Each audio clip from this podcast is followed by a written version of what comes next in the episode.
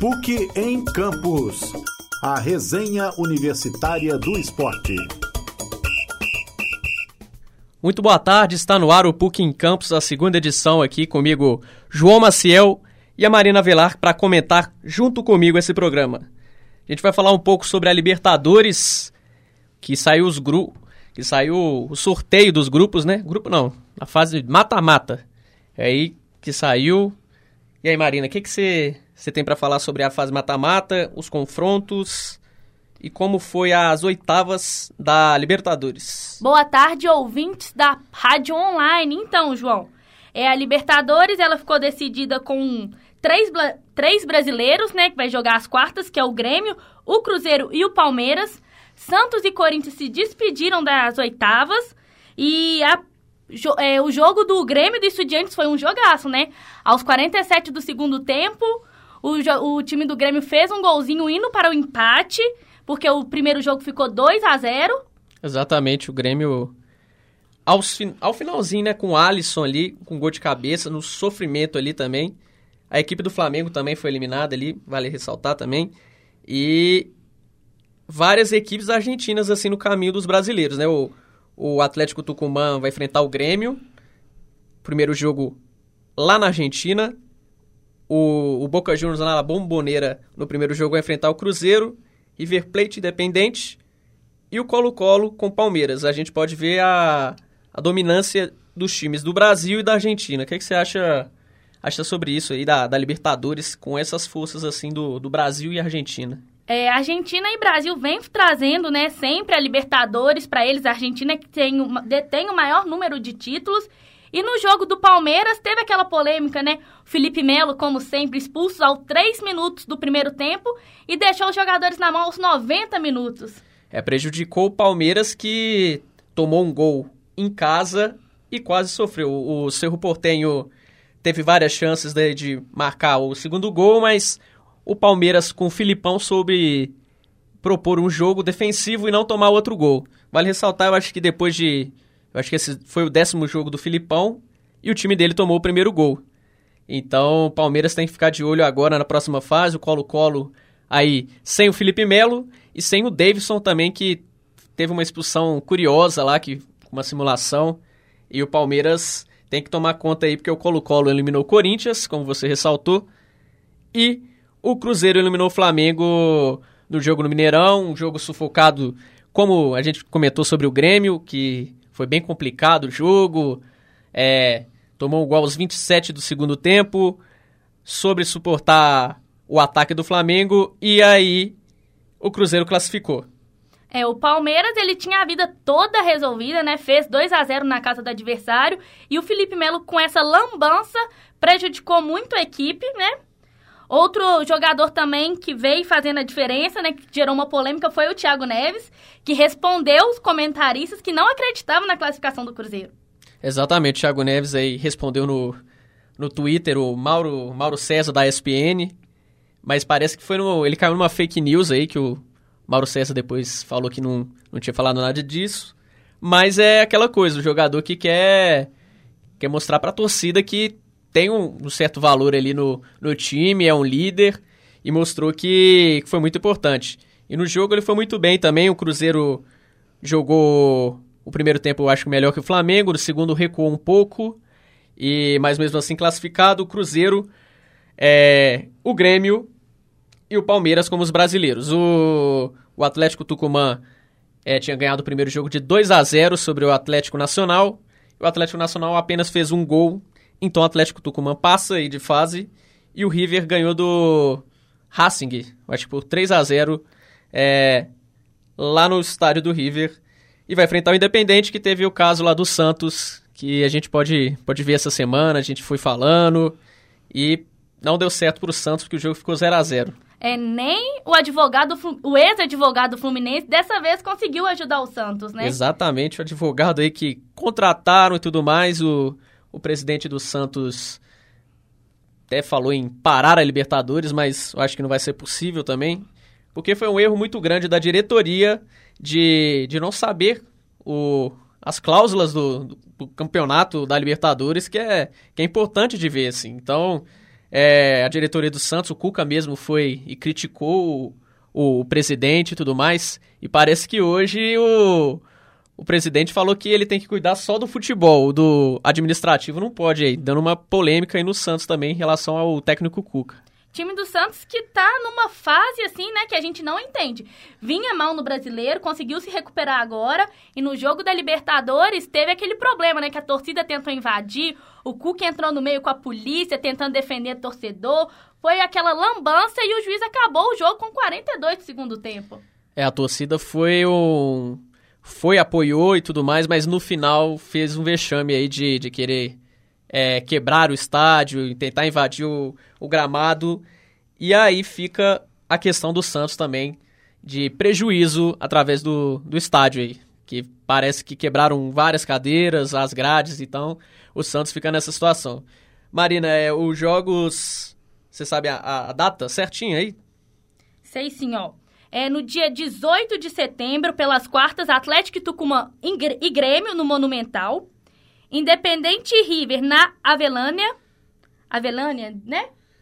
Avelânia. Isso. É, o Boca Juniors e o Cruzeiro na La Bomboneira, um jogo difícil, né? Ganhar do Boca na Bomboneira é, é muito difícil. Vai ser um jogo bem complicado. Na quinta-feira, no dia 20, tem Colo-Colo e Palmeiras em Santiago, no Monumental. E dia 2 do 10, tem River Plate Independente no Monumental de Nunes. No dia 2 de outubro também, já pela finalzinha né, das quartas, Grêmio e Atlético Tucumã. Palmeiras e Cruzeiro decidem em casa. Palmeiras decide no dia 3 de outubro e o Cruzeiro decide no dia 4 de outubro. Aí estão os jogos aí da, da Libertadores. E aí a gente vai dar uma, uma pausinha aí no. Vamos pro intervalo e voltamos logo mais aí com outras notícias do esporte.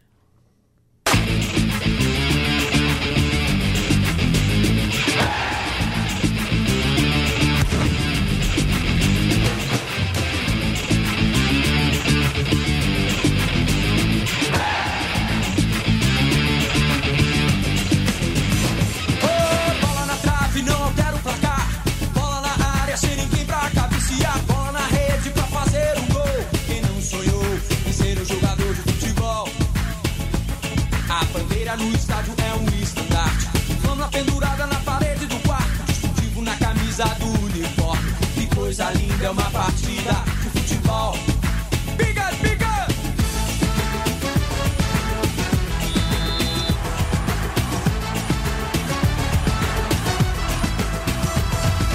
Posso morrer pelo meu time. Se ele perder, que dor imenso crime.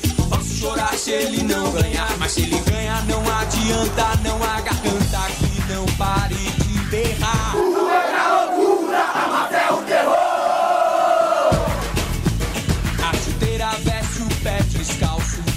da realeza é verde. Olhando para a bola, eu vejo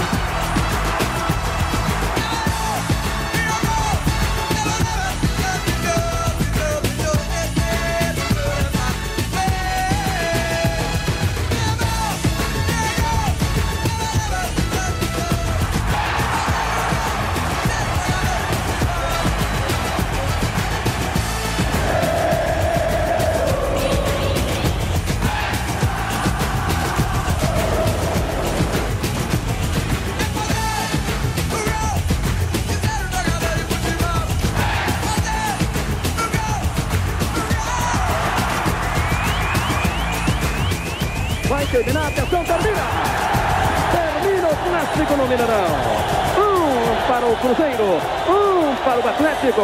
Clássico terminado no Mineirão. Um a um para cada ação, a reportagem volante. Roberto Arturo Bonatti. Aqui o gigante do jogo, eleito pelo comentarista Oswaldo Paris.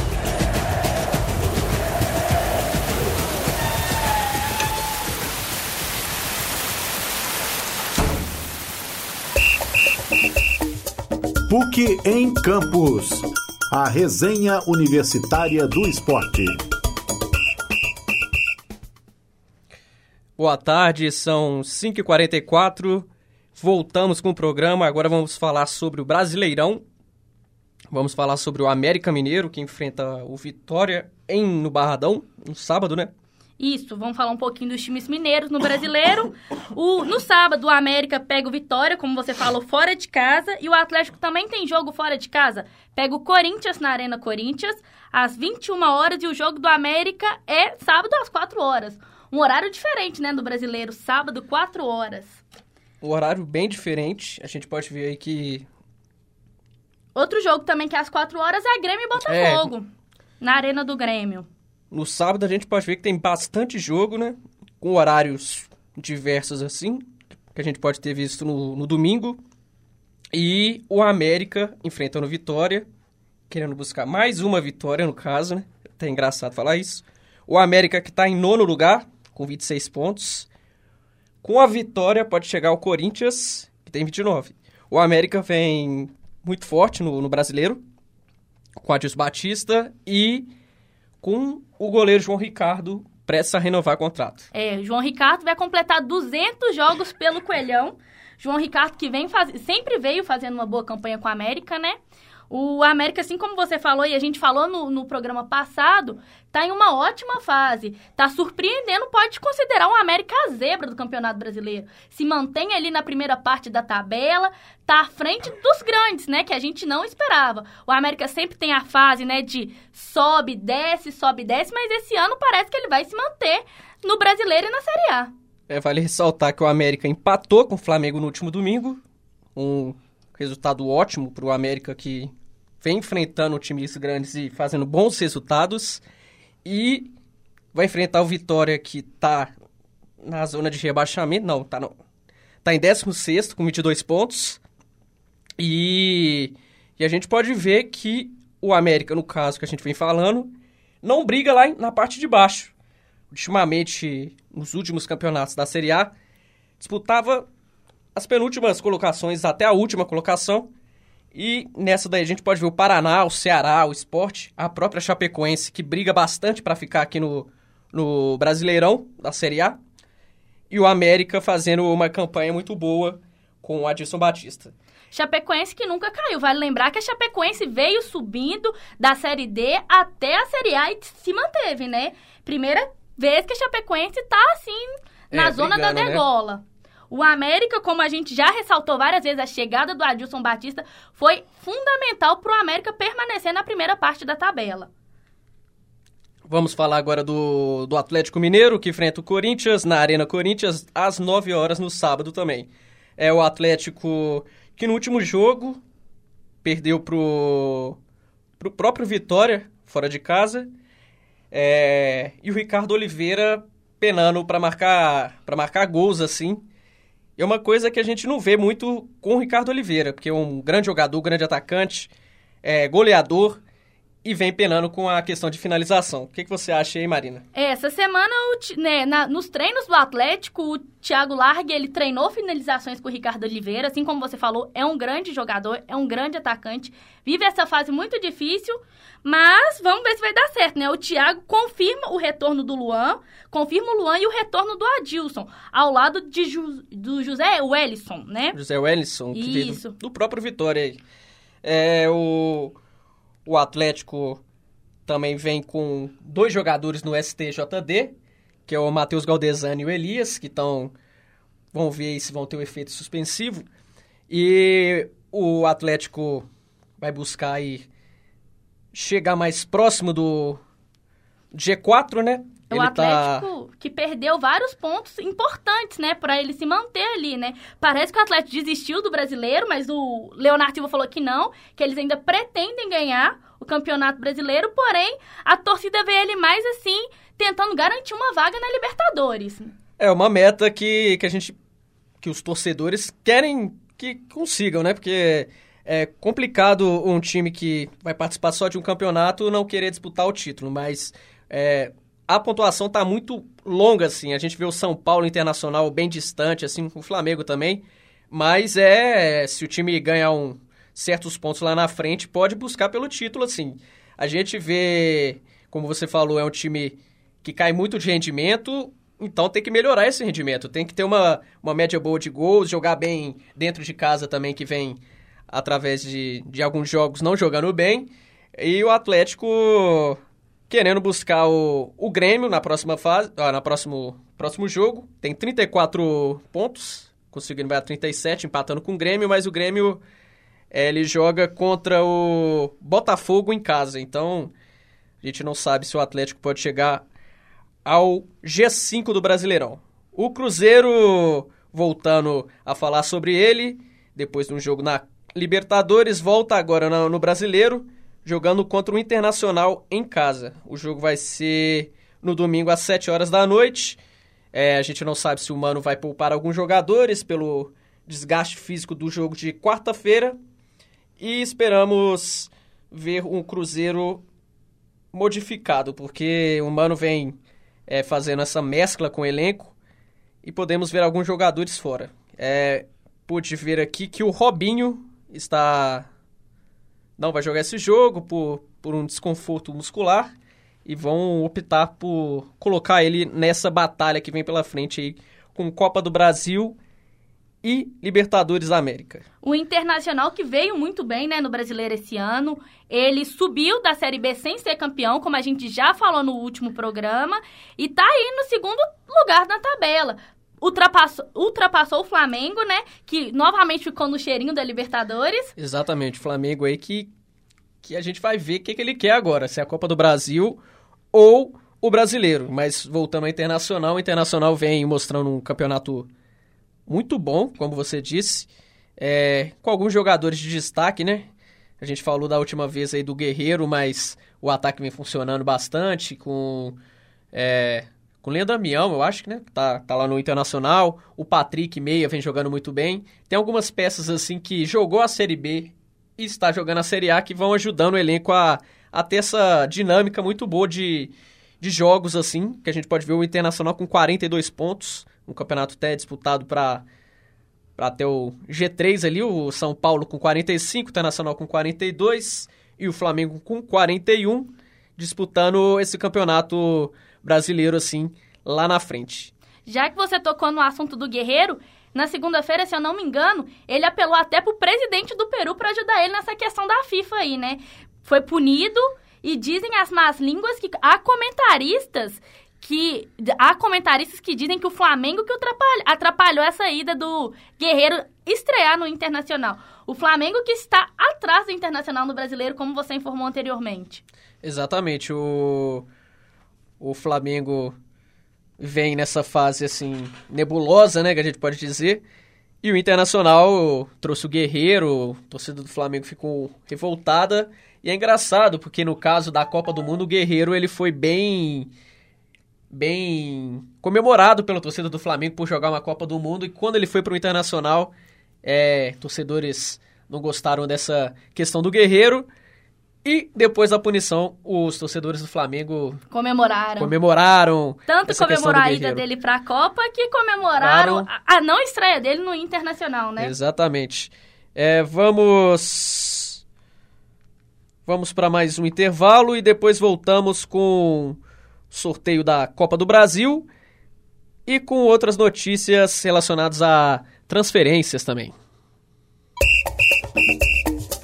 PUC em Campos. A resenha universitária do esporte. Retornamos do intervalo, são 5 e 50, 10 para 6. E vamos falar agora dos jogos da Copa do Brasil, né? O Cruzeiro e o Corinthians decidem em casa. Exatamente.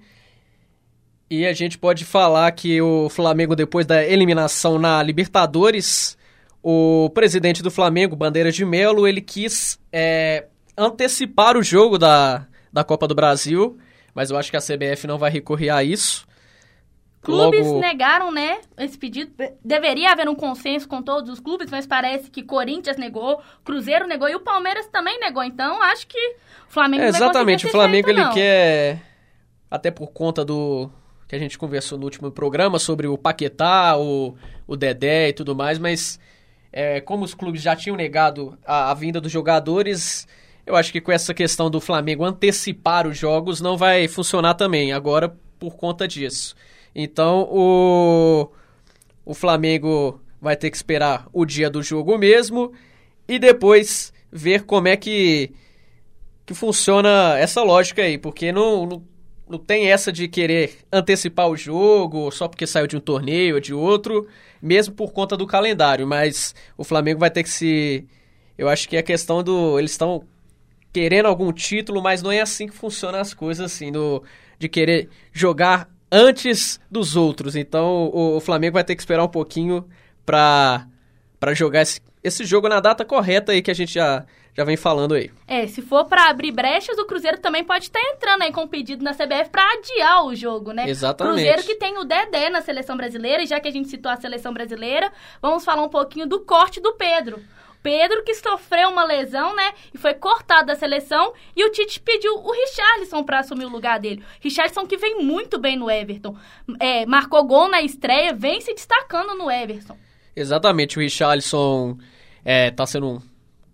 Ele começou no Watford, quer dizer, começou no América, no caso, foi pro Fluminense, fez um sucesso, foi vendido pro Watford da Inglaterra mesmo, fez uma campanha muito boa, e o Everton olhou essa questão do, do Richarlison, de gols, de um jogador muito rápido e promísso, e buscou ele. Ele, nesse início de Premier League, vem fazendo gols, e é uma boa, eu gostei da, dessa troca, assim, no caso, né? Infelizmente o Pedro não, não pôde ir por conta da lesão.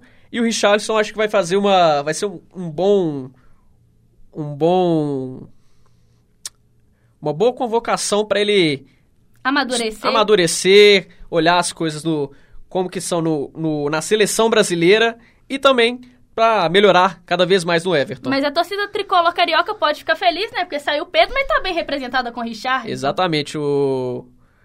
Isso é muito bom pro, pro Fluminense mostrar que, que teve um jogador que jogou aqui e tá indo pra seleção, mesmo jogando lá fora hoje em dia.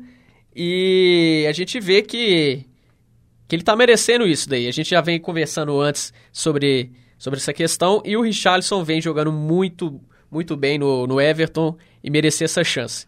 A gente espera que o Pedro volte logo também, que é um muito bom jogador. E e que a seleção, nesses amistosos aí com vários, várias caras novas, fazem fazem um, um bom amistoso e que essas pessoas aí tenham mais questão de, de jogar o futebol e voltar para os seus clubes melhores ainda. Já que a gente falou do Pedro, vale lembrar que ele machucou no jogo contra o Cruzeiro, nos lances bizarros de gol contra, né? Exatamente, no jogo de 2 a 1 no Mineirão, e o Pedro acabou se lesionando no lance, acho que meio que sozinho, ele acabou se lesionando. Vamos, vamos para outro assunto também relacionado à a, bilheteria, né? A gente tá, eu tô vendo aqui o, o campeão de bilheteria é o Palmeiras, líder em arrecadação no ano. Ele o Verdão já faturou mais de 50 milhões com venda de ingressos. A gente vê que o que o Allianz Parque vem fazendo o Palmeiras faturar cada vez mais. Claro que o Palmeiras tem a questão da Crevisa que ajuda bastante, mas o estádio vem fazendo ele ganhar uma renda a mais nesse nesses tempos de, de campeonatos aí que vem que vem participando e o Palmeiras vem crescendo cada vez mais na relação de renda. É, o Palmeiras usa também o Allianz Parque para fazer eventos, né? Sempre tem shows internacionais, inclusive, no Allianz Parque. Isso está gerando uma renda muito boa pro Palmeiras. Você falou que ele é líder de bilheteria, ele deve ser líder de suspensão também com o Felipe Melo. Não, é, com o Felipe Melo a gente sabe que suspensão é com ele mesmo e infelizmente a gente vê que é um jogador é, rodado, mas um jogador imaturo. Não, é, apesar da idade, ele é bem imaturo. É, em lances assim, ele acaba prejudicando a equipe inteira. O Palmeiras tinha o jogo fácil no Allianz e deixou no sufoco para resolver nos finalmente, né?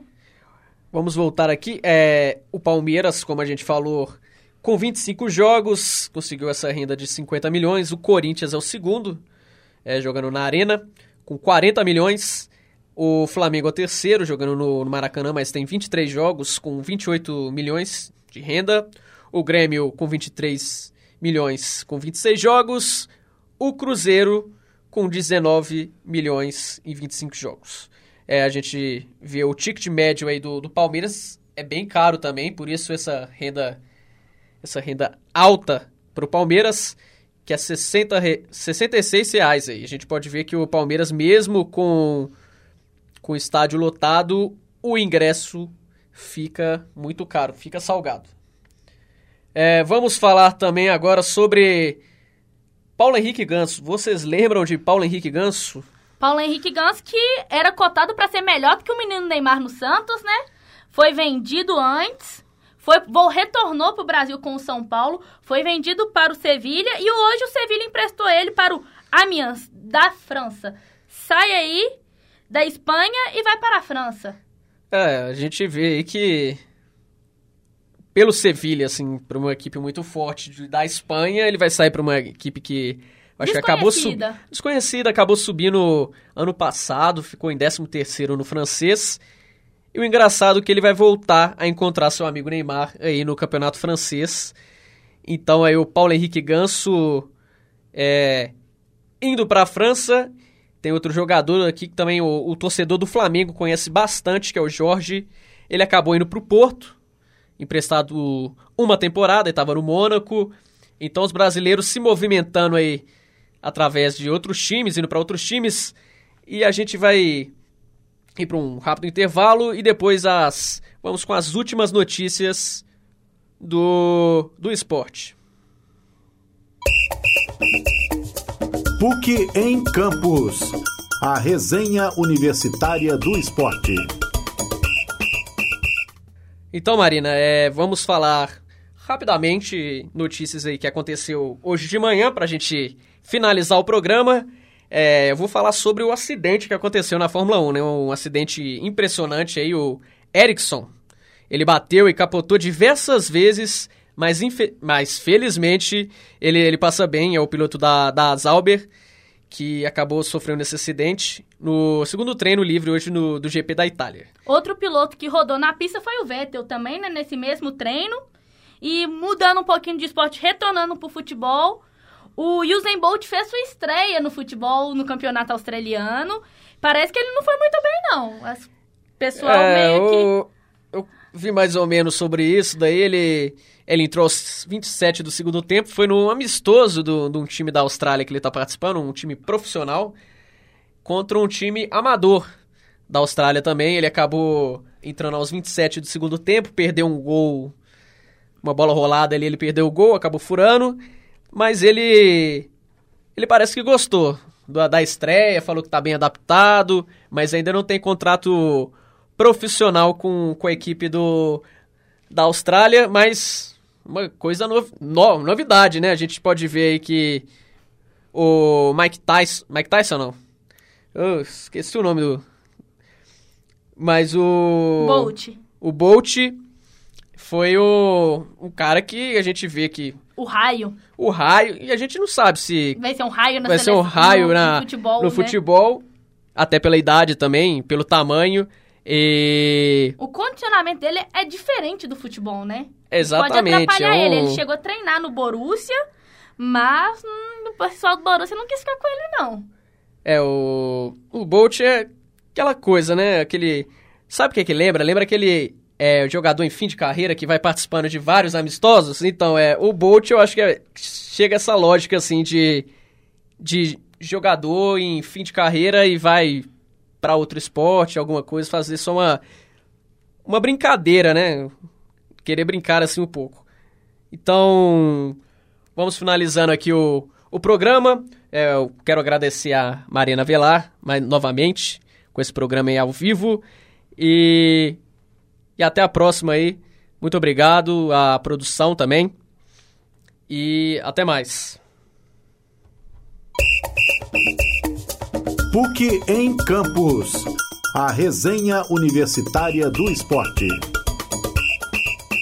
Essa produção é do Lab SG, onde você vem aprender